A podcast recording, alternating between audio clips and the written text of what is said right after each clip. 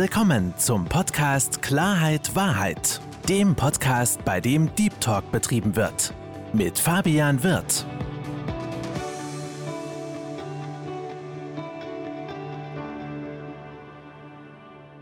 Hallo, liebe Zuhörer, hallo, liebe Zuschauer zu meinem Podcast Klarheit Wahrheit. Ich freue mich, dass Sie dazugeschaltet haben und noch mehr freue ich mich, den lieben Christian Redel bei mir willkommen zu heißen. Herzlich willkommen, Christian. Ja, hallo.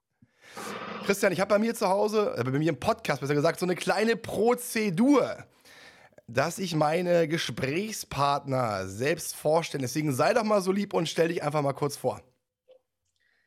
Ja, ich komme aus Österreich, äh, bin jetzt 45 Jahre alt und bin seit äh, über 15 Jahren professioneller Luftanhalter. Keine Sorge, ich werde jetzt nicht zeigen, wie lange Luft anhalten kann. Dann ist wahrscheinlich sehr viel Zeit von der Podcast-Sendung schon weg. Ähm, kann überhalb sieben, siebeneinhalb Minuten lang die Luft anhalten, kann 100 äh, Meter in die Tiefe tauchen. Das heißt, ich bin Apnoe oder Freitaucher. Das heißt, ich tauche nur mit einem einzigen Atemzug und das Ganze hat mich eigentlich schon seit meiner Kindheit fasziniert. Äh, als Kind bin ich immer gern geschnorchelt, habe dann auch mit zehn Jahren schon zum Flaschentauchen angefangen und habe aber dann mit 16, 17 erkannt, da gibt es eben einen Sport, einen Extremsport namens Apnoe-Tauchen. Durch den Film im Rausch der Tiefe bin ich da sehr inspiriert worden und habe dann wieder die Flasche weggelassen und seitdem bin ich in der glücklichen Lage gewesen, weltweit äh, überall schon getaucht zu sein und das macht extrem viel Spaß. Apnoe-Tauchen, wie gesagt, da unterhalten wir uns gleich drüber. Aber Christian, du bist ja nicht nur äh, Apnoe-Taucher, du hast ja mehrere Weltrekorde aufgestellt und du bist zudem auch Buchautor und hast sogar mehrere Bücher geschrieben. Unter anderem Freitauchen, schwerelos in die Tiefe, als aber auch ähm, Freitauchen, doch Freitauchen, meine Welt in Bildern. Und das dritte, und das, da finde ich den Titel auch absolute Weltklasse, Grenzbereiche meistern durch mentale Stärke. Und diese mentale Stärke, da würde ich gerne liebend gern auf, mit, mit dir darauf eingehen, weil du hast ja auch gerade gesagt, du hast eine gewisse Zeit die Möglichkeit, die Luft anzuhalten. Siebeneinhalb Minuten. Das ist ja für mich erstmal komplett unvorstellbar. Und ich denke auch für die meisten Zuhörer mentale Stärke. Was heißt denn erstmal für dich mentale Stärke? Also das Gute ist, dass ich mir wahrscheinlich, keine Ahnung, unfreiwillig mehr oder weniger den mentalsten Sport der Welt ausgesucht habe. Ähm, das war mir am Anfang gar nicht so bewusst natürlich. Aber ich habe dann halt mit der Zeit gemerkt, dass da wirklich alles im Kopf sich abspielt. Ähm, beim Apnoe-Tauchen gibt es drei Bereiche. Das eine ist eben das Zeittauchen, wie lange kann man unter Wasser bleiben. Das zweite ist eben das Streckentauchen, wie weit kann man tauchen. Dann gibt es eben noch die dritte große äh, Gruppierung, das ist das Tieftauchen. Und gerade beim Zeittauchen habe ich gemerkt, dass es eigentlich völlig egal ist, wie man körperlich jetzt äh, fit ist, ob man jetzt alt oder jung ist, männlich oder weiblich. Ähm, da geht es wirklich sehr, sehr stark um, um deinen Kopf. Ich habe zum Beispiel messbar gemacht, dass positive Gedanken weniger Sauerstoff verbrauchen wie negative Gedanken. Und ich habe dann auch angefangen, eben nach den ganzen Wettkämpfen, die habe ich in meiner Jugend gemacht. Ich war da schon bei Weltmeisterschaften und so und habe dann 2003 meinen ersten Weltrekord aufgestellt im Streckentauchen unter Eis. Und da ist es halt so, dass du beim Streckentauchen unter Eis halt nicht immer auftauchen kannst, so wie im Hallenbad. Ja, weil beim Hallenbad kann ich ja jeden Meter auftauchen, gehe zurück am Start, wenn etwas schief geht und gehe wieder zurück und probiere das Ganze noch einmal. Ähm, beim Eistauchen mit der Eisdecke drüber. Ja, und da habe halt ich gemerkt, dass sehr, sehr vieles im Kopf möglich ist und habe also auch gelernt, das Ganze halt umzulegen auf alle Bereiche. Und, und ich habe das halt nicht nur bei mir gemerkt, sondern ich habe in den letzten 20 Jahren über 10.000 Schüler ausgebildet bei mir in meine Freitauch- oder Apnoe-Kurse weltweit.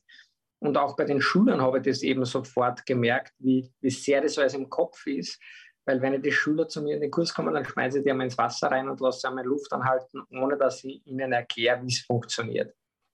Ich garantiere jedem Schüler, dass man innerhalb von einer Stunde seine Zeit beim Luftanhalten verdoppeln kann. Also mehr wie 100% Steigerung. Und das gibt es, glaube ich, bei keinem anderen Sport auf der Welt. Also zumindest ist mir bis jetzt noch nichts eingefallen. Und das sind halt also Dinge, wo ich halt gemerkt habe, dass sehr, sehr viel möglich ist, ähm, wenn man eben seinen Kopf auch mit benutzt und dementsprechend trainiert in die richtige Richtung. Ich habe ja auch dieses Video gesehen, wo du diesen Weltrekord aufgestellt hast. Das ist, by the way, bei YouTube zu sehen. Und da kamen mir mehrere Gedanken. Also zunächst einmal, du hast gesagt, unter Eis getaucht. Das heißt, das Wasser ist unfassbar kalt. Und jeder kennt es, der mal kalt duschen geht. Ja, was für, für, eine Überwindung das ist, überhaupt in das Wasser reinzugehen.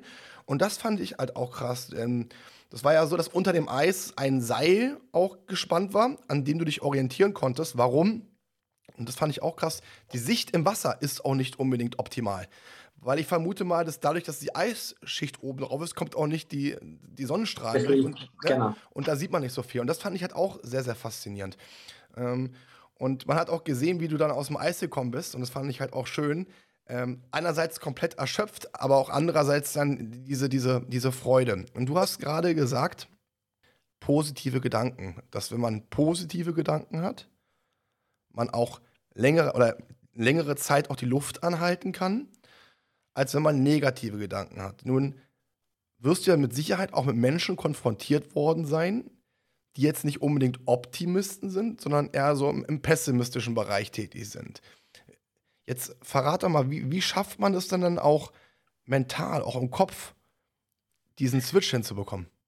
Also das Witzige ist ja das, ich habe ja noch nie einen Schüler ähm, in meine Kurse gehabt, der gesagt hat, Christian, ich glaube dir das.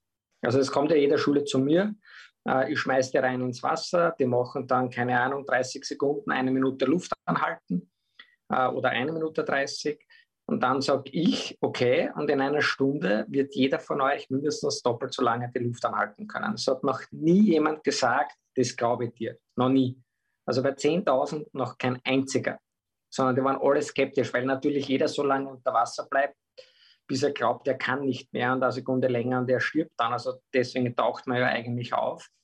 Und ich versuche den Schülern dann eben zu zeigen, durch die richtigen Atemtechniken, äh, vorm Luftanhalten quasi sich so weit wie möglich zu entspannen, weil das ist eigentlich das große Geheimnis dabei. Das zweite ist, wie kann man sich entspannend während dem Luftanhalten, also da geht es dann eben um diese Gedankenkontrolle, positive Gedanken, ähm, weil wenn du positive Gedanken hast, dann bist du ja entspannt, dann bist du ruhig und dein Herzschlag sinkt.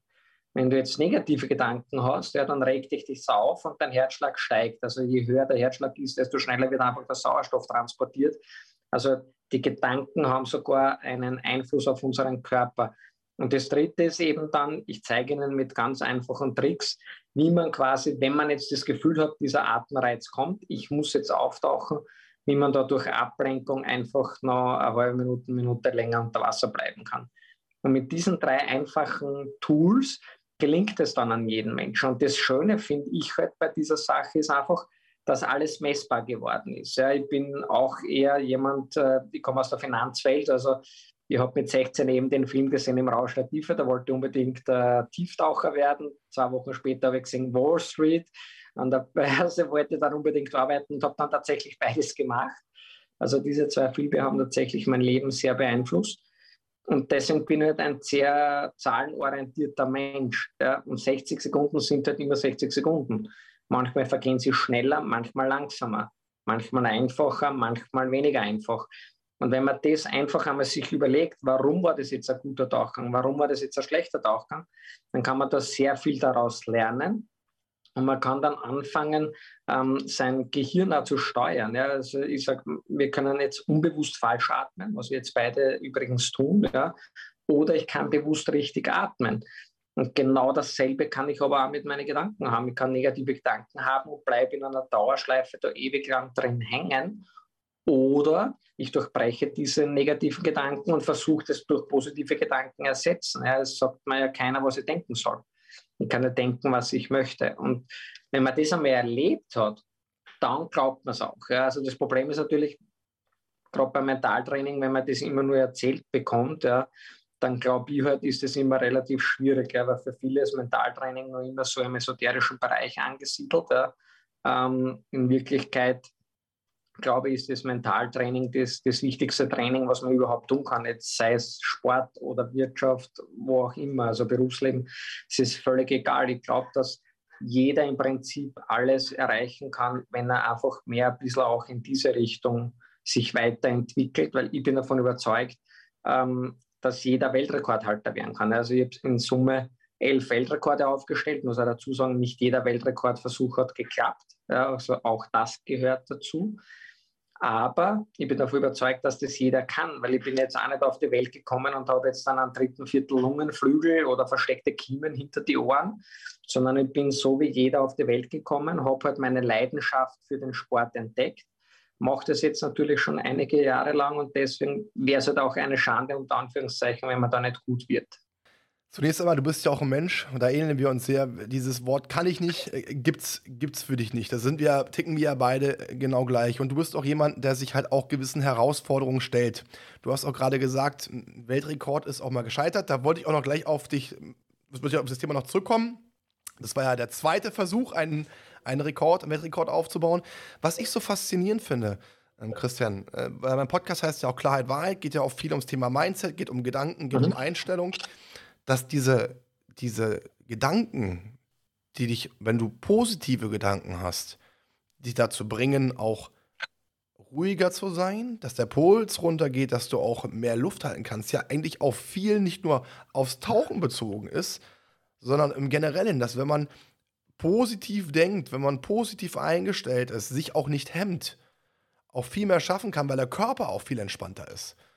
Und das finde ich halt eine super interessante, ähm, ne, gerade wenn man es messen kann, super interessante Information. Ja, also, also wie gesagt, für mich war es immer wichtig, dass alles messbar ist. Und ähm, im Prinzip kann ich so ziemlich alles äh, unter Wasser messbar machen. Ähm, wir haben Experimente gemacht mit, mit Schülern, ähm, zum Beispiel Frage, ähm, du machst jetzt einen Tauchgang, wo du keinerlei Informationen bekommst, wo alles total still ist, wo du nur mit dir selber bist ja, und du bleibst einfach so lange unter Wasser, wie es geht. Beim zweiten Tauchgang würde ich dir alle 15 Sekunden lang sagen, ja, ähm, wie spät es ist. Ja, also du würdest genau wissen, wo du jetzt stehst. Und dann ist immer die berühmte Frage, wo glaubt denn jeder, ist er besser? Ich persönlich wenn du mich jetzt fragst, würde ich ja? sagen, im ersten Bereich. Also wenn okay. beim ersten, weil ich. Da kann ich da jetzt schon sagen, ja? du bist wie 95 Prozent aller Menschen, die ich gefragt habe. Okay. Das Problem ist nur leider, dass 95 Prozent aller Menschen zu 99 Prozent falsch gelegen sind. Okay. Weil das Witzige ist das, ja, wenn du jetzt nur die Luft anhältst und es ist nichts um dich ja, und es ist alles ruhig, du bist zwar super entspannt, aber du weißt ja nicht, wo du gerade stehst. Ja, wenn du jetzt dann aber alle 15 Sekunden die Zeit erfährst, ja, dann weißt du ja ganz genau, wo du stehst. Und gerade am Ende vom Tauchgang ist es ein unglaublicher Motivator, weil wenn du jetzt zum Beispiel bei 1,45 bist, dann denkst du, na gut, die 15 Sekunden schaffe ich jetzt auch noch und dann habe ich die zwei Minuten erreicht. Ja. Ähm, und das ist eben das Witzige und das, das, wo halt sehr viele Menschen tatsächlich falsch liegen, weil sie sich selber falsch einschätzen. Ja. Und ich glaube eben, dass das Wichtigste ist, wenn man sich mit mentaler Stärke auseinandersetzt, man muss einmal wissen, wie sein eigenes Gehirn funktioniert. Und das hat mir halt der Sport gezeigt. Ja, ich habe ja das nicht gelernt. Also ich bin jetzt weder ausgebildeter Mentaltrainer noch sonst irgendetwas. Ich habe da noch nie einen Kurs besucht, sondern ich habe einfach diesen Sport gemacht. Ja, und da habe ich halt gemerkt, was ist für mich jetzt zum Beispiel wichtig. Ja, gerade zum Beispiel, wenn wir über Rekorde sprechen. Ja, ich habe unter Wasser ähm, die Erfahrung gemacht bei meinem ersten Weltrekordversuch im Streckentauchen unter Eis. Da war keine Markierung am Seil. Ich habe nicht gewusst, wie weit ich jetzt schon bin. Ja. Und das hat total negative Gedanken ausgelöst, ja, weil ich nicht gewusst habe, bin ich jetzt nur mehr 10 Meter vom Ziel entfernt oder bin ich nur 30 Meter vom Ziel entfernt. Ja. Die Luft wird eng, keine Ahnung, wie weit ich bin. Ja. Und das verursacht natürlich Stress.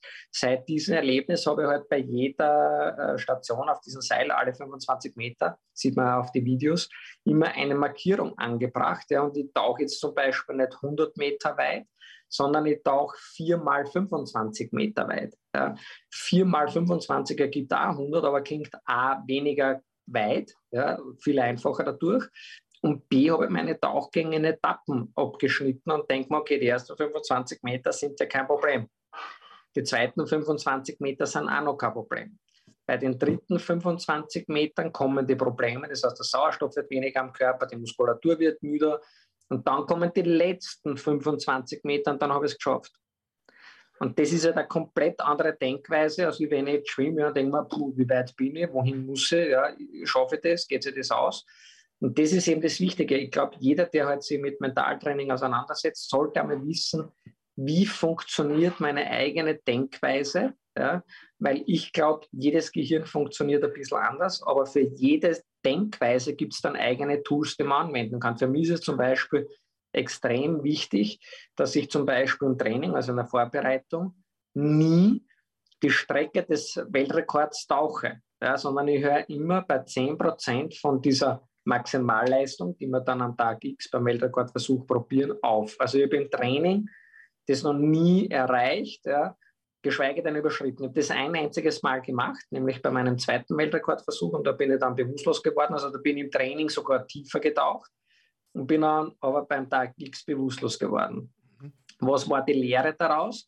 Ja, es war relativ einfach. Ich habe halt einfach gemerkt, durch das, dass ich es im Training schon locker geschafft habe, war ich nicht so fokussiert und so konzentriert am Tag X.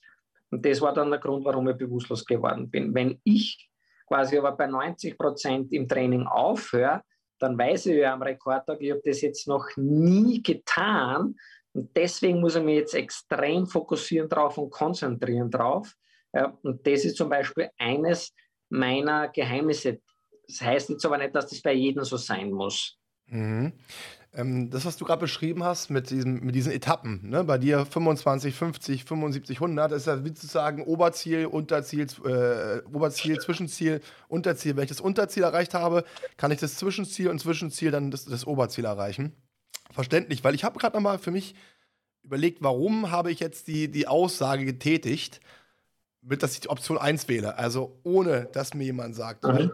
Bei mir muss ich ganz ehrlich sagen, obwohl ich immer positiv Gedanken habe, mir gekommen ist, ey, was ist denn, wenn ich jetzt unten bin und ich merke, ich kann schon nicht mehr. Und dann sagt mir einer, ey, das waren gerade 20 Sekunden. Und ich weiß ganz genau, dass die Konkurrenz oder andere locker 40, 50 Sekunden kommen würden. Das bei mir im Kopf, weil ich dann, ne, dann Stress bekommen ja. würde. Und das war, es war für mich so eine Erklärung, aber logisch, weil dieses, was du gerade beschrieben hast, ist ja eine, eine, gerade wenn du dann diesen Weltrekordversuch vollzogen hast, sprich unter 100 Meter unter Eis schwimmen, dass du deinem Körper ja auch extrem dann, wie sagt man das, auch ein Adrenalinausschuss kommt, aufgrund der Tatsache, okay, jetzt kann ich noch und dann gehst du an deine Grenzen beziehungsweise bestimmst deine Grenzen neu. Nun ist es ja so, lieber Christian, gerade bei dem zweiten Versuch, da gab es ja auch ein Interview von dir, ähm, wo, du, wo du gesagt hast, ja Mensch, also beim zweiten Versuch, ich wusste, ich kann es, aber so die, die, die Vorbereitung war nicht so optimal für mich persönlich, damit ich das, das hinbekommen kann. Und was ich wichtig finde, und das ist ja auch bei Menschen, die Erfolg haben, du hast es auch vorhin gesagt, auch Scheitern gehört dazu. Und im Endeffekt, du hast das ja geschafft. Das einzige Problem in Anführungsstrichen war ja, dass du ohnmächtig geworden bist. Also erstens einmal muss man sagen, diese Tauchgänge klingen natürlich alles super verrückt ja, und sehr gefährlich. Ähm, ich bin aber kein Adrenalin-Junkie, sondern eher Risikomanager. Das heißt, ich habe immer meinen Sicherungstaucher dabei, ich habe immer einen Arzt dabei. Das heißt, selbst wenn etwas eintreten wird, äh, was gefährlich ist, dann, dann ist dafür vorgesorgt worden. Ähm, das ist auf der einen Seite auch wichtig, dass man überhaupt in diesen Grenzbereich gehen kann, weil ich vertraue ja zu 100 Prozent äh, mein Leben meinem Team an. Ja, also für mich würde es ja zum Beispiel ähm, nie die Möglichkeit geben, dass ich so einen Tauchgang beende. Also wenn ich jetzt einen, so einen 100 Meter Streckentauchgang hernehme unter Eis, weiß man, es ist wie immer im Leben, wenn es Probleme gibt, immer nur am Ende, weil am Anfang kann nichts passieren und in der Mitte kann nichts passieren. Das heißt, am Ende habe ich immer vermehrt Sicherungstaucher sitzen mit der Flasche. Das heißt, ich bräuchte nur die Hand ausstrecken. Wenn ich glauben würde, es würde eng werden und dann kriege ich sofort einen Atemregler von meinem Sicherungstaucher in den Mund gesteckt, kann atmen und alles ist gut. Für mich gibt es aber diese Option gar nicht, weil für mich gibt es immer nur die Möglichkeit, entweder tauche ich auf als Weltrekordhalter oder ich vertraue meinem Team, dass die halt wissen, wenn ich bewusstlos wäre, dass die mich so schnell wie möglich an die Oberfläche bringen und der Arzt mir dann äh, mit Sauerstoff helfen kann, dass ich halt dann wieder aufwache. Ähm, warum gibt es diese Option nicht? Ja, weil würde ich jetzt sofort diesen Regler in den Mund nehmen und atmen, dann würde ich mir in der Sekunde sofort eine Frage stellen. Was wäre, wenn? Was wäre jetzt passiert, wenn ich weiter getaucht wäre? Hätte ich es geschafft oder hätte ich es nicht geschafft? Und auf diese Frage gibt es keine Antwort. Und das würde mich ein Leben lang belasten. Deswegen will ich so eine Frage mir erst gar nicht stellen. Deswegen gibt es eben nur, entweder schaffe ich es oder ich schaffe es nicht. Aufgeben gibt es nicht.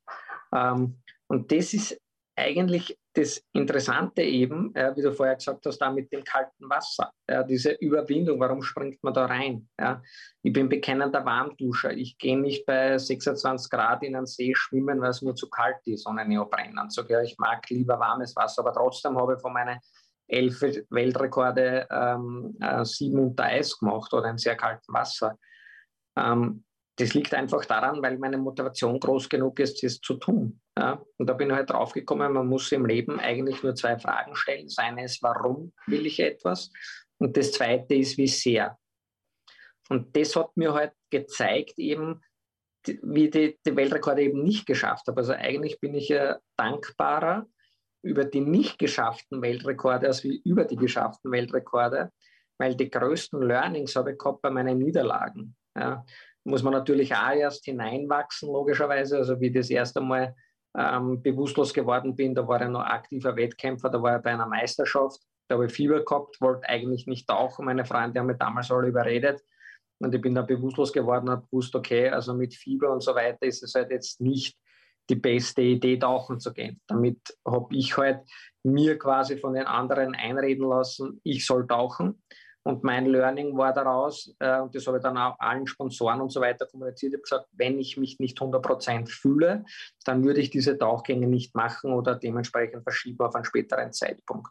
Was war aber das Witzige dabei? Die meisten glauben mir immer, ja, du kriegst diesen Druck von den Sponsoren und du musst etwas machen. Ganz im Gegenteil, die Sponsoren waren sehr beeindruckt von dieser Denkweise, weil sie einfach gewusst haben, der Typ ist jetzt nicht irgendwie verrückt oder durchgeknallt, sondern der weiß ganz genau, was er tut. Äh, also es war eigentlich dann sogar noch was Positives.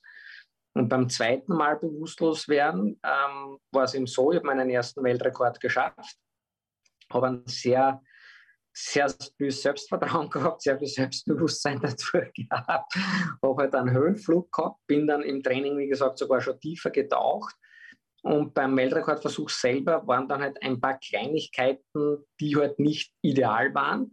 Und weil ich eben nicht so fokussiert war, hat mir das total aus der Bahn geworfen. Also heutzutage würde ich über diese Kleinigkeiten äh, gar nicht mehr nachdenken und einfach meinen Rekord machen und fertig. Aber damals waren diese Kleinigkeiten eben so massiv, dass ich halt dann so tief getaucht bin und und und. Also da sind sehr viele negative Dinge dann auf einmal während dem Tauchen passiert.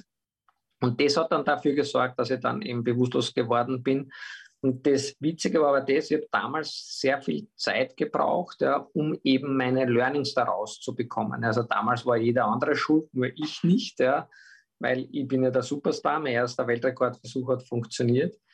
Und erst nach ein paar Wochen habe ich realisiert, äh, dass niemand anderer verantwortlich ist, außer ich selber für meinen Tauchgang. Also meine Sicherungstaucher, denen ich die Schuld gegeben habe, die kennen nichts dafür, weil die sind ja nicht für mich getaucht. Die haben nur für mich aufgepasst auf mich selber.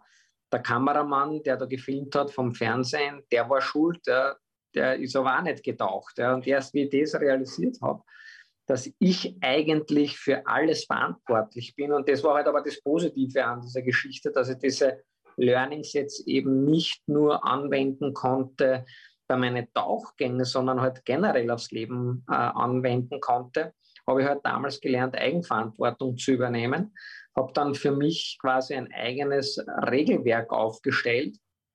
Und seit ich dieses Regelwerk verwende, hat im Prinzip fast alles wieder zu 100 Prozent äh, perfekt funktioniert. Genau, man muss ja auch sagen, beim zweiten Weltrekordversuch, das war ja ein Tieftauchen, das war ja nicht Streckentauchen sozusagen unter Eis, sondern es war Tieftauchen, 65 Meter, was waren das? Ja, sowas, ja. 65 Meter ungefähr. Und du hast gerade was ganz, ganz, ganz Wichtiges gesagt.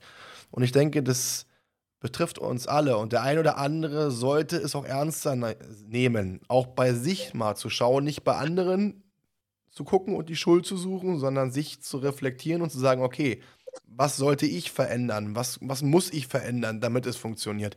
Das ist eine, eine ganz, ganz, ganz wichtige Message von dir.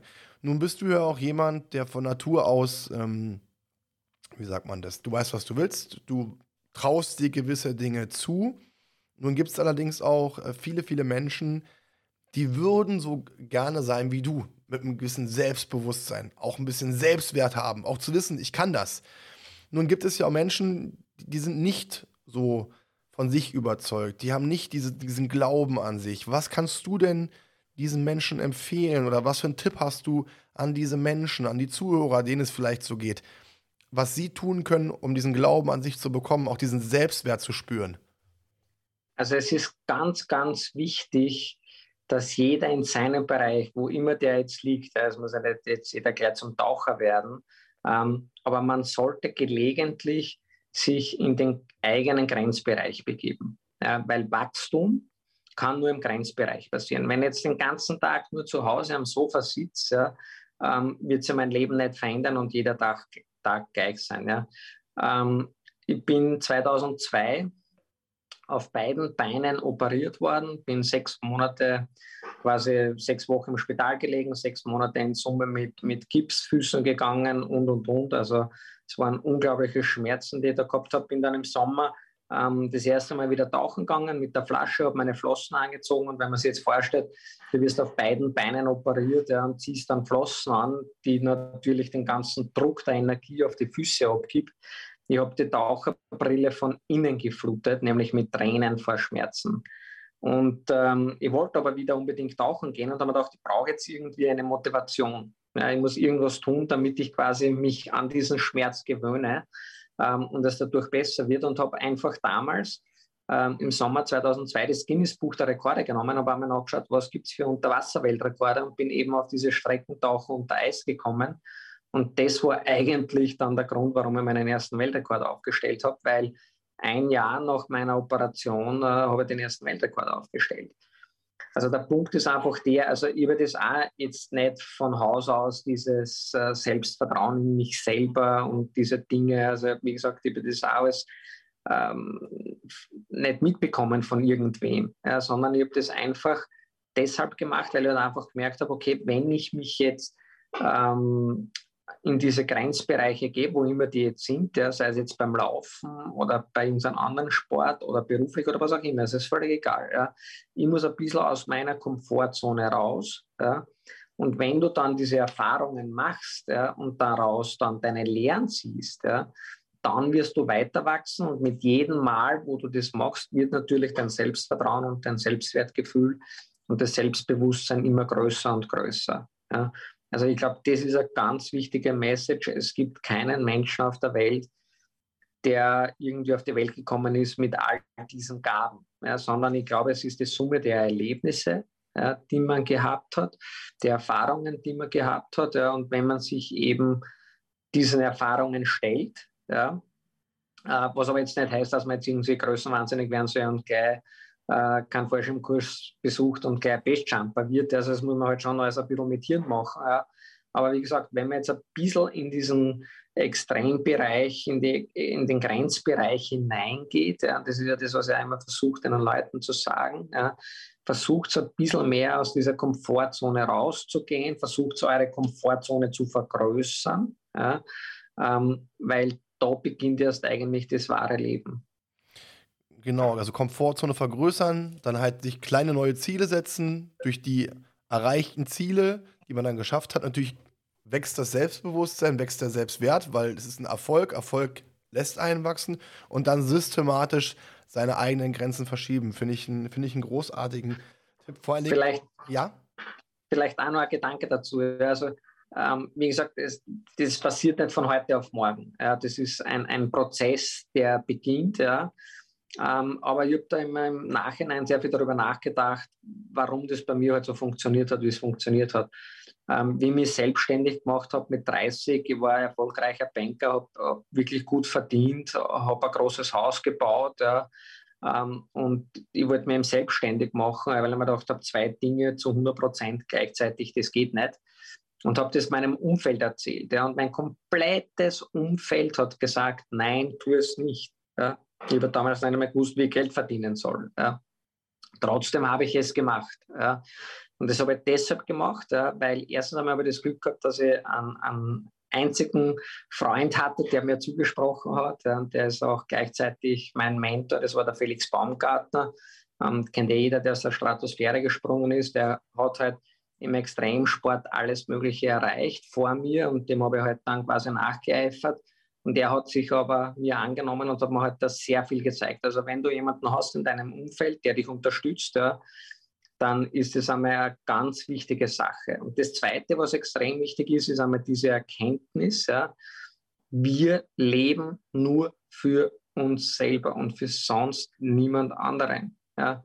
Ich muss nicht als Eltern meiner sorry, das Leben meiner Eltern leben. Nur weil meine Eltern sich das gerne vorgestellt hätten, dass ich Banker bin und da jetzt nicht unter Eis tauchen gehe. Ja. Es ist mein Leben. Ja. Und wenn ich mein Leben lebe, dann bin ich glücklich. Ja? Und wenn ich glücklich bin, ist auch mein Umfeld äh, glücklich. Also man muss da wirklich, glaube ich, viel mehr auf sich selber schauen. Früher haben die Leute immer gesagt, ja, du bist so ein Egoist. Ja? Ähm, Im Prinzip finde ich das ja nicht einmal negativ, ja, obwohl die das alle negativ gemeint haben. Aber ich glaube, wir müssen alle viel mehr von sich selber schauen, ja, viel mehr Eigenverantwortung übernehmen. Ja, das ist einmal eine ganz wichtige Sache, Eigenverantwortung. Ja und dann einfach die Frage stellen, warum und wie sehr. Ja, weil das, was für mich quasi der Knackpunkt war, wo ich gemerkt habe, ich wäre vom problemorientierten Denker zum lösungsorientierten Denker. Also für mich gibt es keine Probleme, sondern für mich gibt es nur Lösungen. Wenn jemand sagt, das geht nicht, dann sage ich, okay, was muss ich tun, damit es funktioniert? Und das macht einiges einfacher im Leben. Ja, und, und das alles in Summe, je öfter man das praktiziert, je öfter man das anwendet, ähm, desto mehr Selbstvertrauen kriegt man. Also das ist halt, wie gesagt, ein Prozess, der es aber definitiv wert ist, äh, durch, durchzugehen. Und ähm, das muss ich gerade schmunzeln, was du ja gerade gesagt hast, der Felix sich damals unterstützt hat, gesagt hat, geh den Weg. Ähm, Frage meinerseits, die Leute, die dir damals gesagt haben, machst nicht, das schaffst du nicht oder das ist, das ist, ne, diese, die kritisch dir gegenüberstanden waren das Menschen, die selbst was hinbekommen haben oder waren es eher Menschen, die sich selbst im Weg gestanden haben, um es mal so zu sagen? Also das waren alles Menschen, die auf der einen Seite das wahrscheinlich nicht einmal absichtlich gemacht haben. Die wollten mich einfach beschützen, ja, so wie meine Eltern. Ja, die wollten halt immer ein sehr ruhiges, stabiles Leben für mich. Ja. Ähm, und auf der anderen Seite waren es Leute, die halt vielleicht auch teilweise neidisch waren, ja, weil sie es selber nicht geschafft haben, ganz genau. Ja. Mhm. Ähm, aber es ist völlig egal eigentlich, warum die das wollten, ob das jetzt absichtlich war oder unabsichtlich. Ja. Die Frage ist ja immer nur, wie gehst du selber damit um? Ja. Hörst du auf diese Neinsager ja, oder prallt es einfach von dir ab? Ja. Und wie gesagt, ich habe halt immer gemerkt, eine Sache ist ganz, ganz wichtig.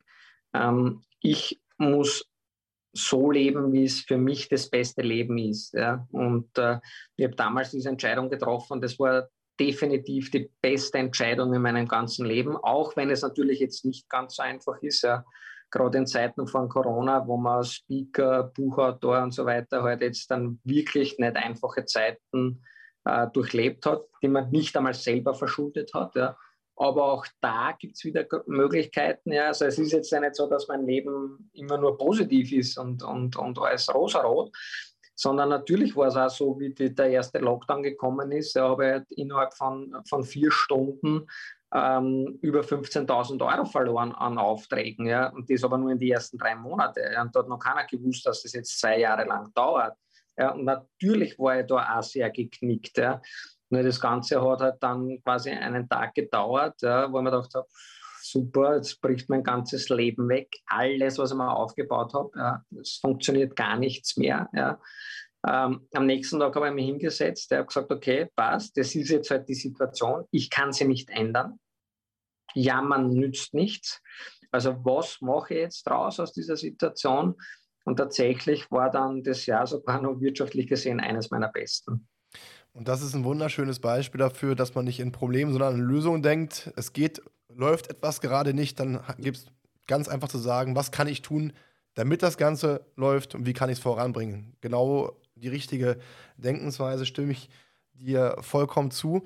Ähm, Christian, du hast ja auch vorhin gesagt, man, man sollte seine Grenzen neu setzen, weil wenn du neue Grenzen setzt, wächst du auch. Der zweite Weltrekord, den du dann auch hinbekommen hast, im Tieftauchen, lag ja bei 61 Metern. Den hast du sogar noch getoppt auf ganze 71 Meter. Ja. Aber, ähm, und das war ja schon nicht nur extrem genug, sondern es ging ja noch extremer. Und da sage ich bloß äh, äh, Stichwort Nepal.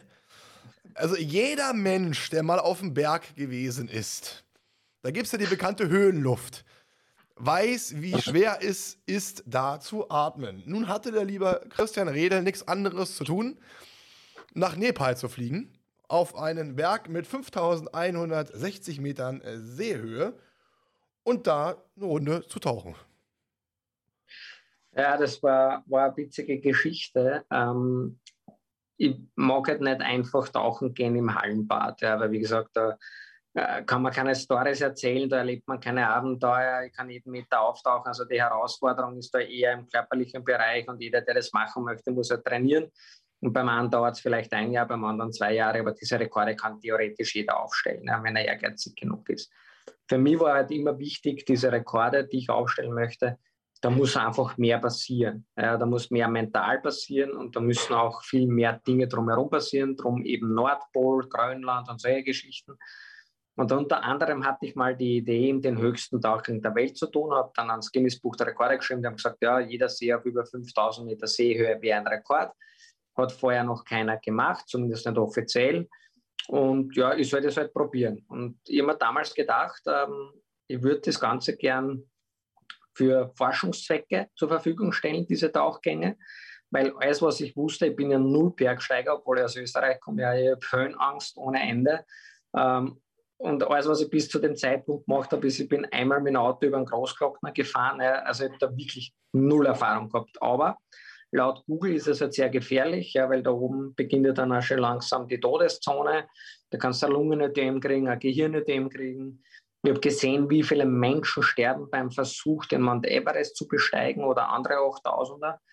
Und ich habe gedacht, vielleicht kann man mit diesen Tauchgängen was Gutes tun. Und habe damals zehn Ärzte angeschrieben mit der Bitte um Unterstützung. Und diese zehn Ärzte haben alle zurückgeschrieben, das geht nicht, du wirst sterben. Und ich habe gedacht, okay, aufgeben gibt es ja nicht bei mir, also schreibe nur einen elften Arzt an. Und dieser elfte Arzt, den ich nicht kannte, alle anderen habe ich gekannt persönlich, der hat mir zurückgeschrieben, hallo Christian, sehr cooles Projekt, aber nicht machbar. Und ich habe gedacht, okay, ich konzentriere mich jetzt nur auf den ersten Teil des Satzes, cooles Projekt, ist nicht machbar, vergessen wir mal. Und habe ihn dann angerufen, wir haben uns dann getroffen und gefragt, warum geht es nicht? Und er hat mir dann erklärt, eben in der Luft auf dieser Höhe, wir haben da oben nur mehr 15 Prozent Sauerstoff in der Luft. Ähm, hier, wo wir jetzt beide sitzen, haben wir 21 Prozent. Würden wir uns jetzt hochbeamen lassen auf über 5000 Meter Seehöhe, also von jetzt auf gleich, würden wir alle bewusstlos werden. Ja, da gibt es kein permanentes Leben da oben, weil die Luft de facto zu dünn ist. Und das Zweite wäre die Temperatur. Ich habe gesagt, okay, pass auf, mit der Temperatur kenne ich mich aus. Es ist nur eine Motivationsfrage. Mit meinen ganzen Eisdauerrekorden habe ich noch relativ schnell überzeugen können. Ich habe dann gesagt, okay, pass auf, ähm, schau einmal, ob es irgendwo Studien darüber gibt, ob das schon jemand einmal wer gemacht hat. Ja, dann geschaut, hat nichts gefunden, aber gesagt, okay, passt, noch besser. Dann sind wir eben jetzt die Ersten, und er soll mit mir gemeinsam an, an Lösungen arbeiten, ja, um solche Tauchgänge möglich zu machen. Das heißt, wir haben dann ein komplett eigenes Trainingsprogramm für mich erstellt. Ich habe dann sechs Monate trainiert, weil die, die Ursprungsidee war zuerst von, von den Ärzten, ich muss irgendwie so auf dreieinhalbtausend, viertausend Meter Seehöhe leben für zwei Monate und dann nach Nepal fliegen. Sage ja, das ist schön und gut, aber nicht wirklich praktikabel und leistbar, sondern ich will direkt von Wien hin hochgehen in der Minimumzeit für die Höhenanpassung und tauchen. Und genau das haben wir aber dann gemacht und auch geschafft. Ich bin dann da wirklich ähm, in zwölf Tagen hochgegangen und habe da oben meine Tauchgänge gemacht. Ich bin da zwölf Tage lang und auch während der Tauchgänge immer überwacht worden mit Herzschritt, äh, äh, Herzmessern, äh, Oximetern und und und. Und äh, wir haben dann sogar einige wirklich gute Forschungsergebnisse herausbekommen, haben das Ganze dann sogar weltweit auf so ersten Kongressen präsentiert. Und das zeigt halt aber auch wieder eben diese Denkweise, die ich habe. Ja. Also es gibt nichts, was es nicht gibt. Äh, man muss es nur probieren. Und was auch wichtig ist, wenn man die richtige Denkweise hat, ähm, ähm, auch ein interessanter Faktor, dann hat man auch die notwendige Ausdauer und die Motivation, das alles zu erleben. Ja, das klingt jetzt natürlich alles super einfach. Ähm, ich habe gesagt, ich wollte am Nordpol tauchen gehen, habe diese Idee 2003 bei meinem ersten Weltrekord im Streckentauchen unter Eis geboren. Und die Idee habe ich aber erst dann 2015 realisieren können. Also ich habe zwölf Jahre lang alles Mögliche versucht und unternommen, um irgendwann einmal dann am Nordpol tauchen zu gehen. Ja, ich erlebe das jetzt in der Startup-Szene, äh, wenn man nach sechs Monaten noch nicht Millionär ist, schmeißt jeder seine Idee hin, weil er glaubt, das funktioniert nicht. Ja. Dann bist du nicht der richtige Mann oder Frau dafür gewesen, weil wenn du davon überzeugt bist, ja, dass das eine super geile Sache ist, dann hast du auch die Motivation und die Ausdauer, das zu erleben, also sprich den Erfolg zu erleben. Es muss nicht immer alles gleich von heute auf morgen passieren. Ja. Wenn ich jetzt irgendwelche ausgefallenen Ideen habe, dann dauert es oft viele, viele Jahre, ja, bis es dann realisiert wird. Aber es ist völlig wurscht, ja, weil diese Visionen sind halt dementsprechend groß. Ähm, und deswegen braucht man halt dann auch die Ausdauer, um das Ganze zu erleben. Ausdauer, Kontinuität und vor allen Dingen auch durch Schmerzen durchgehen, weil gerade bei diesem, bei diesem Tauchgang, den du in Nepal vollzogen hast, ähm, hattest du ja auch zum Beispiel extreme Schmerzen im Kopf. Ne, das ist, das waren ja. Du hast es, glaube ich, beschrieben als Kopfschmerzen, die du in deinem Leben noch nie kennengelernt hast. Ja. ja. Und, und hast das durchgezogen. So. Wie, du hast es ja gerade schon gesagt, aber wie wichtig ist es denn, weil ich höre ganz oft immer, wenn ich mich mit Menschen unterhalte, na ja, das tut dann weh und weißt du, was ich meine? So, das ist dann, ich habe manchmal das Gefühl, manche Menschen denken, dass wir sind hier so im Liederlauneland, weißt du, äh, Gummibärchenbande, alles ist schön, du musst keine Schmerzen durchleben. Nein, no pain, no gain. Es ist wirklich so, wenn du, ob es innere Schmerzen sind, ob es Zweifel im Kopf sind, und ich denke, das ist ja auch so ein wichtiger Aspekt, der Kopf spielt einem Streiche, das ist die Stimme, die dir sagt, du kannst es nicht. Ähm, das ist dieser, dieser Augenblick, wenn du, wenn du, wenn du nachts im Bett liegst, nicht schlafen kannst, wenn dir die Tränen rausgeschossen kommen, wenn du Gedanken hast, wo du Angst bekommst. Aber, und das ist halt so, sagt man ja mal so ganz, ganz, ganz, ganz, ganz salopp, ähm, der Unterschied zwischen Gewinnern und Verlierern. Der Gewinner macht weiter, der Verlierer hört auf. So, und ich denke, das ist ja auch so ein Punkt. Deswegen kannst du mal ganz kurz beschreiben, diese Situation, wie du im Nepal warst, im Wasser warst und wie diese Kopfschmerzen eingetreten sind, dieser richtig krasse Schmerz. Wie, wie, wie war das? Wie war diese Situation? Also es war so, dass ich quasi gewusst habe, man kann ein Gehirnödem bekommen oder ein Lungenödem. Und äh, aufgrund der Forschungen an meinem Körper durfte ich natürlich keine Medikamente nehmen. Also sehr viele Bergsteiger nehmen einfach in solche Medikamente, um da dagegen zu wirken. Ähm, das durfte ich natürlich nicht. Ja, und äh, ich habe dann halt meinen ersten Tauchgang gemacht. Ja, und äh, damit hätte ich eigentlich schon den Weltrekord gehabt, aber ich war noch nicht ganz zufrieden damit, mit dem Ergebnis unter Anführungszeichen, weil ich für mich selber persönlich ein höheres Ziel gesteckt habe. Habe dann einen zweiten Tauchgang gemacht und ähm, war eigentlich 100% mehr, als ich eigentlich von den Ärzten tun sollte. Meine Ärzte haben gesagt, okay, bei 100 Prozent, äh, sorry, bei einer Minute reicht es. Ja. Und das Problem ist, wir haben ja, wenn wir jetzt atmen, 100 Prozent Sauerstoffsättigung im, im Blut. Ja. Mhm. Wenn du jetzt raufgeht auf den Berg, hast du eine Sauerstoffsättigung nur mehr von so 90, 91 Prozent. Ja. Und meine Ärzte haben gesagt, ich sollte niemals unter 65 Prozent kommen, weil dann wirst du bewusstlos. Und wenn du dann bewusstlos wirst, ja, wachst du einfach nicht mehr auf ja, und stirbst. Ja, und darum gibt es ja auch kein Krankenhaus, kein Spital, kein gar nichts. Ja. Also, und beim zweiten Tauchgang war es eben so, einer meiner ähm, Teammitglieder hat mir die Zeit äh, immer vorher gesagt ja, und der andere hat mir immer meine Sauerstoffsättigung gesagt. Ne? Ich habe die Luft angehalten ja, und äh, das Ziel war eben ähm, zwei Minuten lang die Luft anzuhalten. Und ich habe dann aber schon gemerkt, bei einer Minute 30, ja, dass ich schon bei nur mehr äh, 75 Prozent Sauerstoffsättigung bin und dass das relativ eng wird. Und da haben dann auch diese Kopfschmerzen begonnen. Und ähm, bei kurz vor zwei Minuten habe ich echt geglaubt, mein Kopf explodiert gleich. Und ich habe jetzt nicht gewusst, ist es jetzt ein Gehirnödem oder nicht. Das kann ja keiner sagen, wie sich sowas anfühlt. Ja. Und tatsächlich war ich dann unten bei 65 Prozent Sauerstoffsättigung und ich bin dann bei knapp über zwei Minuten aufgetaucht. habe dann versucht zu atmen und mein Sauerstoffgehalt im Körper ist aber nur immer weiter runtergegangen, statt zu steigen. Also das war dann also ein kurzer Moment, äh, der hat dann so eine halbe Minute gedauert, wo wir alle relativ unentspannt waren. Danach hat dann wieder der Sauerstoffpegel in meinem Körper begonnen zu steigen und dann ist auch das äh, Kopfweh wieder weggegangen. Und das war eigentlich wieder alles, alles im grünen Bereich. Ja.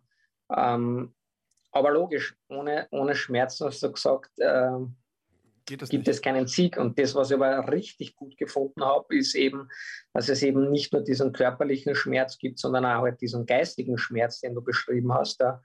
Und da wäre eine Geschichte, die vielleicht sogar noch treffender oder besser ist, äh, bei meinem ersten Weltrekordversuch nämlich.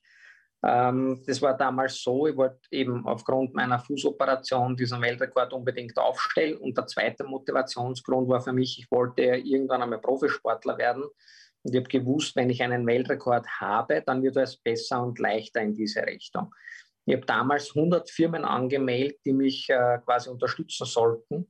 90 Firmen haben mir nie zurückgeschrieben neun Firmen haben wir zurückgeschrieben und gesagt, sie sponsern nur Fußball und Skifahren, also diese typischen österreichischen Sportarten. Und eine Firma hat zurückgeschrieben, ja, okay, wir schenken dir eine Uhr, damit wir da dabei sein dürfen. Ja, haben wir gedacht, okay, passt, eine Uhr ist besser wie gar nichts. Habe quasi mein Privatgeld in diesen Rekordversuch investiert. Ich habe dann trainiert im Hallenbad. Ja. Ich war noch nie vorher wirklich unter Eis tauchen. Und wir sind dann im Februar zum Meistersee nach Kärnten gefahren. Und wir sind am Montag angekommen und für Freitag war der Rekordversuch geplant. Ich bin am Montag, meine Sicherungstaucher waren noch nicht ganz fertig. Sie haben nur ein Loch gemacht bei 0 Meter und bei 50 Meter. Haben ein Seil gespannt und ich habe gesagt, okay, wisst ihr was, es ist eh egal, ich bin schon fertig, ich will jetzt nicht warten auf euch, es sind eh nur 50 Meter, ich gehe dann nochmal schnell tauchen und das heißt, die 50 Meter sind ja eh Kindergarten und fertig. Bin dann in dieses Eiswasser gegangen, völlig alleine und bin dann losgetaucht. Irgendwann denke ich mir, das war jetzt, glaube ich, nicht so unbedingt die beste Idee, weil erstens einmal weiß ich jetzt gar nicht, wie weit ich bin. Damals hatte ich ja diese Erfahrungen mit den Markierungen noch nicht. Das Zweite ist, wenn ich jetzt einen Krampf kriege oder irgendwas anderes passiert, es ist niemand da, der mir helfen kann. Die finden mich im nächsten Frühjahr, wenn das Eis wieder aufgetaut ist. Also ich war wirklich komplett im Eimer im Kopf. Ja irgendwann kam dann der Gedanke, ich will nur mal nach Hause zu meiner Mama. Und dann kam endlich dieses Loch bei 50 Meter, wo ich aufgetaucht bin. War komplett weiß, äh, habe aber natürlich niemanden von dieser negativen Erfahrung erzählt. Ja. Wir sind dann jeden Tag 10 Meter mehr getaucht. Also am Dienstag 60 Meter, Mittwoch 70, Donnerstag 80 Meter. Ich habe keine einzige Nacht geschlafen, sondern ich bin jede Nacht im Bett gelegen, zehn Stunden und habe überlegt, wem erzähle ich welche Ausrede, wenn ich es nicht schaffe. Ja. Ja. Am Donnerstag am Abend bin ich noch zu meiner Sicherungstaucher gegangen und habe gesagt, wisst ihr was, ich tauche morgen nicht 90 Meter Weltrekord, sondern nur 88 Meter, weil der alte Weltrekord ist 85 Meter weit gewesen von einem Italiener und 88 klingt irgendwie netter wie 90. So, es kam dann dieser Freitag. Ich bin dann diese Strecke getaucht, bin dann aufgetaucht. Da habe ich dann tatsächlich realisiert, dass ich 90 Meter getaucht bin, weil meine Sicherungstaucher haben mich quasi beschissen um zwei Meter. Die haben gesagt, wir haben eh gewusst, du schaffst das. Ich glaube, ich bin noch 88 getaucht, in Wirklichkeit waren es 90. Aber das wirklich Arge war, wir sind vor Freude die Tränen nicht hinuntergelaufen, sondern einen Meter weit weggespritzt und das für eine Stunde. Also dieses Glücksgefühl, mhm. das ich damals hatte, hatte ich vorher und nachher nie wieder in diesem Ausmaß. Ja, man muss sich ja vorstellen, du hast diesen extrem großen Rucksack mit. Du hast alles investiert in dich selber. Keiner hat es geglaubt, nicht einmal du selber. Ich habe meine komplette Zukunft auf diesen Tauchgang aufgebaut. Ja, und das alles für einen Tauchgang, der nicht länger gedauert hat wie für 90 Sekunden. Das muss man sich überlegen. Also jeder Skifahrer, jeder Fußballer kann jede Woche beweisen, wie gut er ist. Ja. Ich habe einen einzigen Tauchgang mit 90 Sekunden. Ja. Und dann realisierst du, jetzt hast du es geschafft. Und dieses Glücksgefühl, was ich damals hatte, das war so ein Motivator für mich, dass mir jeder Schmerz, jede Niederlage, alles völlig egal ist, weil ich weiß, was danach passiert. Und das ist, und das ist um tausendmal mehr und besser, als wie das Leiden, unter Anführungszeichen, das ich davor hatte. Und genau das meine ich. Also das, ich sag mal, jeder genau. von uns kennt diese Leidensphasen in verschiedenen Bereichen, ob es beruflich ist, ob es privat ist, ob es Stress ist, ob es in der Liebe ist, Liebeskummer oder was auch immer. So, das Wichtigste ist wirklich zu glauben, durch den Schmerz zu gehen und wenn man etwas glaubt, weiterzumachen, nicht aufzuhören. Nicht auf die Leute zu hören, die sagen, das kannst du nicht, hör auf, gib auf. Nein, wenn man das Bauchgefühl hat und man will, dann schafft man auch. Und ich musste bei dieser Geschichte auch so ein bisschen an, an äh, Carsten Maschmeyer denken. Ehemalige Gründer äh, AWD, weil er hat ein Buch geschrieben und da gab es ein interessantes Beispiel auch zum Thema Kopf, was, was dein Kopf oder dein Denken ausmacht, auch Gedanken ausmachen können. Und zwar hat er das beschrieben gehabt, dass der sich aufs Fahrrad gesetzt hat, weil er vorher mit Leistungssportlern gesprochen hat und die alle gesagt haben, es ist eine Kopfsache. Hat sich aufs Fahrrad gesetzt im Fitnessstudio und ist getreten wie ein Bekloppter. Und hat dann festgestellt, okay, ich kann nicht mehr. Und hat dann die Augen zugemacht und hat sich vorgestellt, er ist gerade in einem Wettkampf, beim Joggen, und er ist kurz vorm Ziel. Er ist kurz vorm Ziel. Und führt die Riege an und läuft durchs Ziel und hat dann die Augen aufgemacht und hat dann verglichen, was, wie, wie schnell ist er vorher geradelt und in dem Augenblick und das war wohl ein extremer Unterschied. Das heißt auf gut Deutsch, es ist alles nur eine Kopfsache. Dieses Wort aufgeben, aufgeben gibt es nicht. Ja? Never give up, ähm, auch ein be bekanntes äh, Zitat von Winston Churchill. Ja? Never, never, never give up. Insofern ein wichtiger Punkt und vor allen Dingen aufgeben und auch sich selbst nicht begrenzen. Da muss ich gerade an unser erstes Gespräch, unser Telefonat denken, lieber Christian, weil ich gesagt habe, ey Christian, ich finde Tauchen unglaublich schön. Und ich, mein Traum ist irgendwann, weißt du, so schön tauchen, ähm, im Korallenriff, die wunderbaren Fische. Ich habe aber vor einer Sache Angst. Und hast du zu mir gesagt, vor was hast du denn Angst? Dann meinte ich, wenn dieses berühmte Zeichen kommt vom Tauchlehrer, indem er die Hand nimmt und sozusagen einmal kurz, wie sagt man das so schön, winkt, heißt ja auf gut Deutsch, Hi kommt. Da geht mir auf gut Deutsch der Arsch in die Hose. So. Ähm, und da hast du zu mir gesagt, Fabian, wirst du sehen, machen wir zusammen. Äh, das funktioniert alles. Weil, was die, was viele nicht wissen, A, ist eine Kopfsache, B, freue ich mich irgendwann mit dir Haie kennenzulernen und nicht im Aquarium, sondern auch wirklich im, im Meer. Und C, du bist ja nicht nur jemand, der Speaker ist, der Apnoe-Taucher, du Autor, sondern, und das finde ich sehr, sehr schön, lieber Christian, du bist jemand, der sich vor allen Dingen auch für, fürs Wasser einsetzt. Was meine ich damit? Für die Ozeane. Weil da gibt es ein sehr schönes Zitat aber auch ein Zitat, was den meisten Menschen überhaupt nicht bewusst ist. Weil wenn wir Sauerstoff assoziieren, denken wir an Pflanzen. Lernen wir in der Schule. Aber, und jetzt kommt's, Zitat Christian Redel, jeder zweite Atemzug kommt aus dem Ozean. So, und wir beide sind ja welche, Thema Verantwortung, müssen uns auch über kurz mal über sowas unterhalten. Christian, wie ist denn die aktuelle Lage, wenn man jetzt ans, ans Meer denkt? Ähm, für Menschen, die jetzt Aquariumgänger sind. Wie, können, wie ist die aktuelle Situation? Ja, genau. Also das, ähm, wie gesagt, ich habe das große Glück gehabt, dass ich schon mit 16 in den Meeren äh, angefangen habe zu tauchen. Ich habe das große Glück gehabt, dass ich wirklich schon fast in allen Ozeanen dieses äh, Planeten unterwegs war. Und ich habe natürlich auch als Kind ganz begeistert immer die Hans Hass und äh, Jacques Cousteau-Filme angeschaut, die Dokumentationen. Und ich habe es jetzt selber schon erlebt. Und wenn ich das jetzt vergleiche mit dem Hans Hass, dann ist es natürlich noch einmal super mega dramatischer. Aber man merkt halt schon, dass in den letzten 30 Jahren sehr viel Negatives passiert ist in den Ozeanen. Ja, und äh, gerade in den letzten Jahren ist es halt natürlich immer schlimmer geworden. Ja, denkt man jetzt nur an den Plastikmüll, der in den Ozeanen herumtreibt, diese ganzen Ölkatastrophen, die es gibt und, und, und. Und das Problem ist halt leider, dass ich halt gemerkt habe, Also egal mit wem ich spreche, ja, man Österreicher, wir haben leider mehr Meerzugang, ja, sagt jeder, warum willst du das Meer schützen? Ja, und ich glaube, das Problem ist, dass den Menschen weltweit nicht bewusst ist, wie wichtig eigentlich die Ozeane sind. Also für mich hat das einen gewissen Hintergrund, äh, warum zwei Drittel unseres Planeten mit Wasser bedeckt sind. Ja. Ähm, für mich hat das einen gewissen Hintergrund, warum das Ökosystem ist, wie es ist. Ja. Und ich habe halt das ja mit auseinandergesetzt und habe halt eben gemerkt, dass jeder zweite Atemzug aus dem Ozean kommt. Das heißt, wenn der Ozean stirbt, werden auch wir Menschen sterben. Ja. Und ähm, deswegen habe ich da eben beschlossen, da, oder zu versuchen, ähm, irgendwie einen positiven Impact zu finden. Und das Problem bei den Ozeanen ist es eben, dass, so wie du es jetzt auch mit den Haien beschrieben hast, ja, die meisten Menschen stehen halt am Strand, schauen raus, sehen die Oberfläche und denken, sie ist super schön. Ja. Am nächsten Tag kommst du wieder hin, schaust wieder genau am selben Strand, am selben Meer hinaus und denkst dann noch immer super schön. Ja.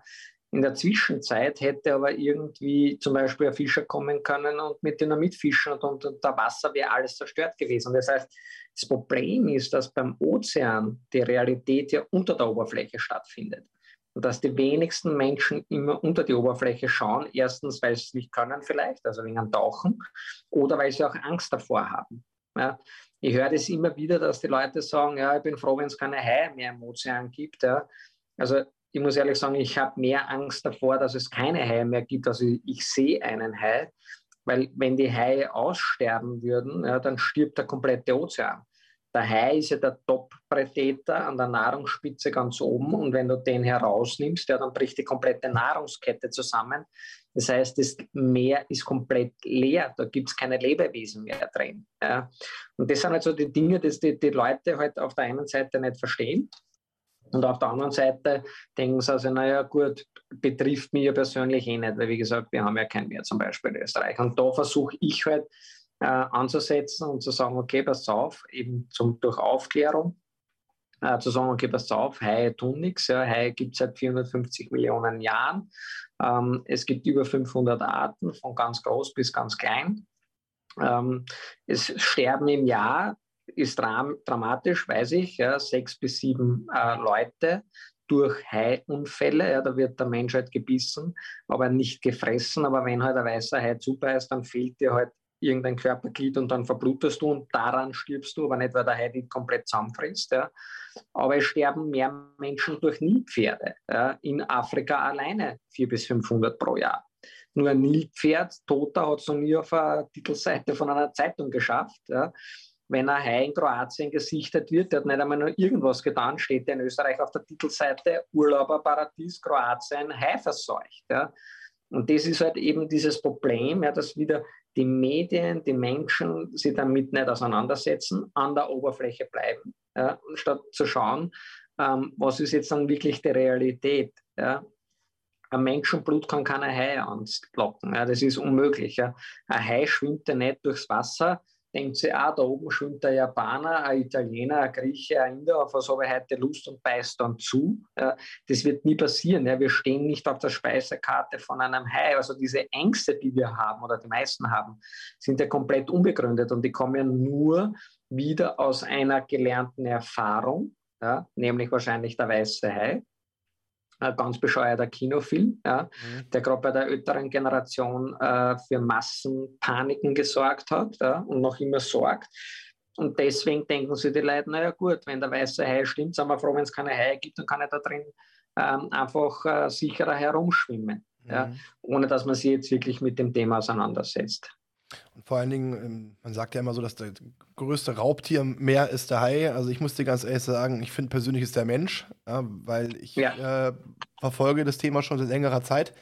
Es gibt einen großartigen äh, Deutschen, du kennst ihn sogar persönlich, ja, der, ja. der sich sehr, vielleicht, sag, vielleicht sagst du mal den Namen nochmal von dem, von dem Jungen. Marc Robert Lehmann. Genau, großartig, kann ich auch nur empfehlen, macht auch ganz, ganz, ganz tolle Reportagen und von dem habe ich das auch mitbekommen. Und zwar, warum sage ich, dass der Mensch das größte Raubtier ist.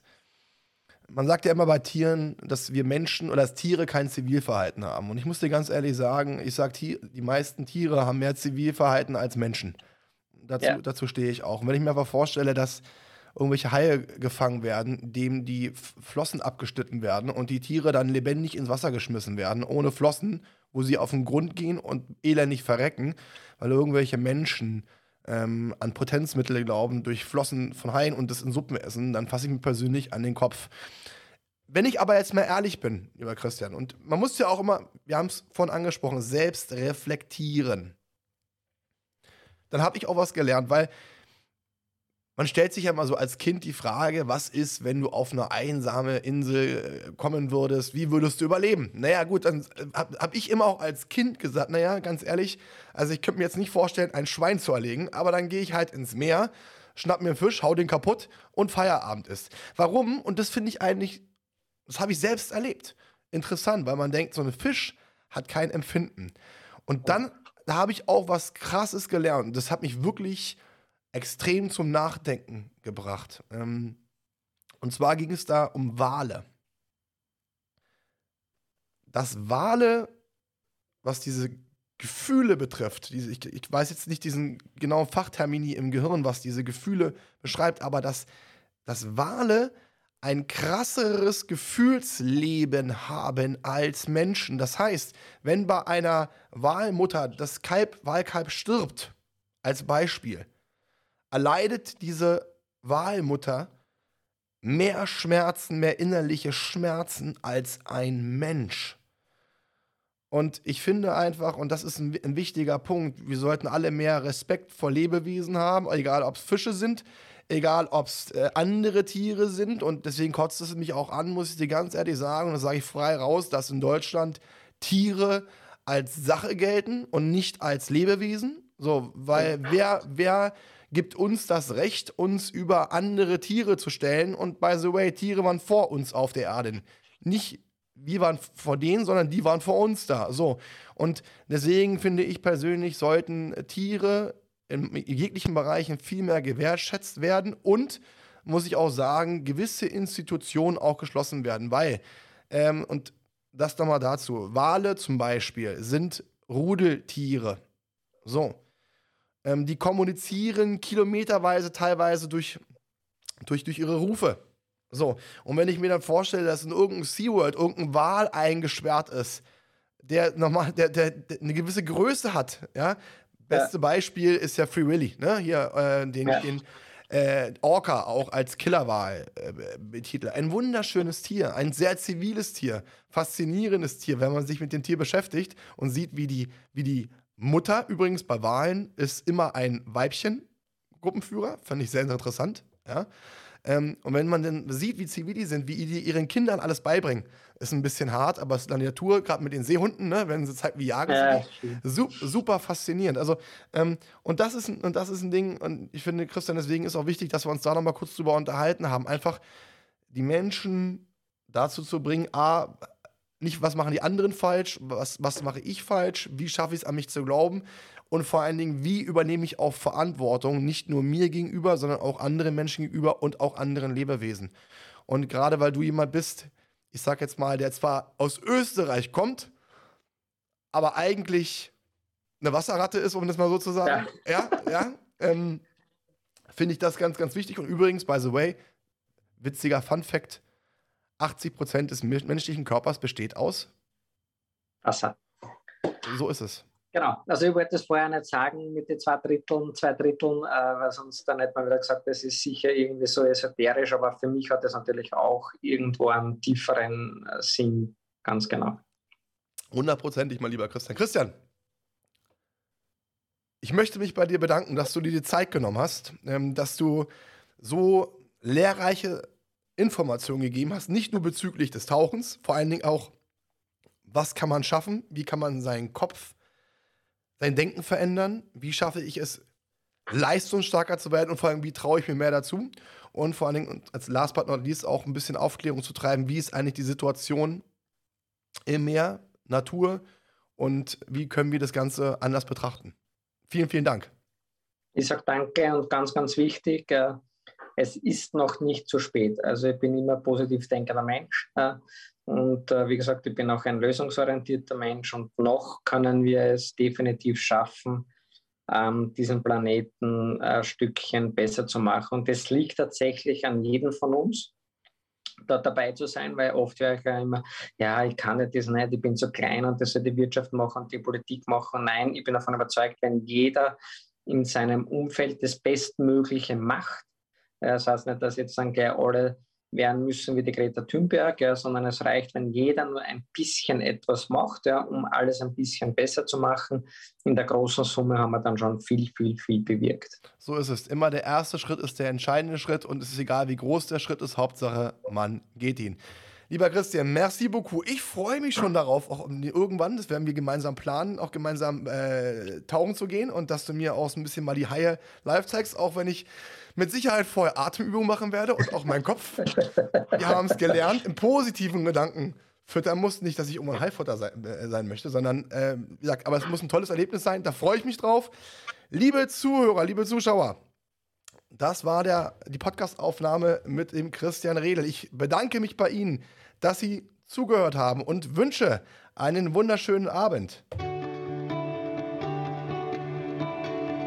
Das war Klarheit Wahrheit, der Podcast mit Fabian Wirth. Für weitere Folgen abonniert den Podcast-Kanal und lasst eine Bewertung da.